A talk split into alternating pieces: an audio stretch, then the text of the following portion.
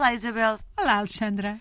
Não é que este número seja super uh, recente, mas como ainda estamos numa altura em que andamos a tentar perceber o que é que podemos fazer para convencer os últimos dos moicanos a, a virem receber uma, a vacina, uh, falamos do número 100, 100 dólares por pessoa como incentivo à vacinação. É até onde a Câmara de Nova Iorque está disposta a ir para convencer quem ainda não se vacinou a vacinar. Não estão a passar cheques, estão a dar ou bilhetes ou membership, uma anuidade numa, não sei se de ginásios ou se a biblioteca uh, de Nova Iorque, não faço ideia, mas portanto anuidades ou uh, bilhetes... Mas isso é, isso é nos Estados Unidos, porque mais recente que isto, eu li que a Eslováquia tem uma lotaria só para vacinados.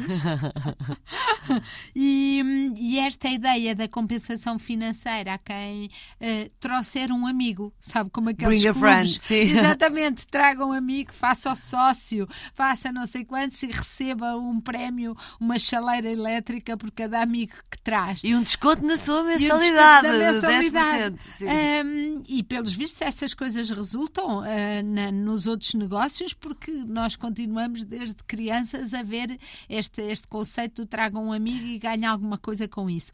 Mas uh, aqui a questão de fundo é funciona ou não funciona? Felizmente eu acho que os portugueses, eu acho que os portugueses um, têm esta taxa de vacinação de que devemos estar orgulhosos e não fizeram por medo, eh, por medo ou à espera de um prémio neste sentido, mas eu acho que, que o fizeram porque têm de facto uma, uma fé na ciência e ainda acreditam.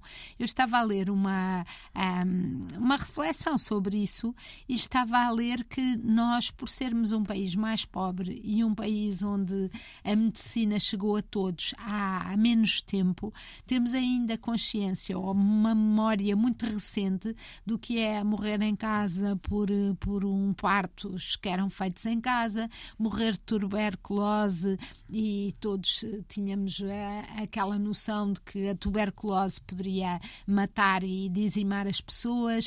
Uh, temos esta noção de que uh, os avanços da ciência nos permitiram muita qualidade de vida. A noção da sorte, que é podemos ter acesso, e, e, não é um dado adquirido, este acesso à, à saúde, não é? Como se tem tem visto por, por estas variantes que vêm de países com mais dificuldades e, e, reforçando a ideia de que de facto bem podemos estar a oferecer prémios do lado de cá, porque se não, se não encararmos isto como aquilo, esta pandemia como aquilo que é, que é uma pandemia global, e não acudirmos aos países que têm menos claro. recursos, uh, estamos aqui a tapar o vento, como é que se chama? O sol com a peneira. O sol com a peneira ou parar ah, o, vento, vento com, as, as mãos.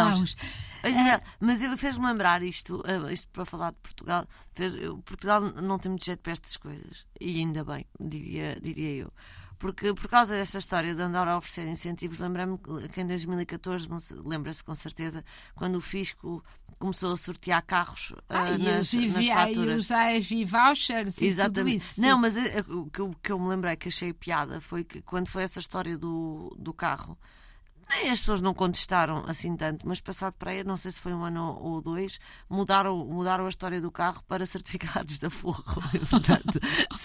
Eh, sorteavam certificados de, da Forro da como se fosse a mesma coisa que um carro. E, claro, um carro. E, claro, que, e claro que obviamente não era, e nessa altura já estava o Estado também a usar uma coisa que era para incentivar a não fuga ao fisco para a, a forrar mais, não é? Porque se as pessoas têm certificados da Forro, claro, estão a poupar claro. e estão a poupar em favor do, do Estado. Portanto, eu duvido que isto cá hum, funcione Não é, pelo menos em Portugal, não me parece que os negacionistas. Mas mesmo nos outros países, o que, o que tem dito é que de facto pode incentivar alguma coisa, mas apesar de tudo, hum, é, é é dinheiro e é recursos dos Estados e das câmaras e de, em uh, numa política errada. Ou seja, é muito melhor esclarecer as pessoas e usar esse dinheiro em boas campanhas de informação e para chegar a estes nichos de pessoas mais resistentes do que os gastar em pessoas que, de qualquer maneira, já se iam vacinar na mesma. Olha, uma boa ideia podia ser, por exemplo,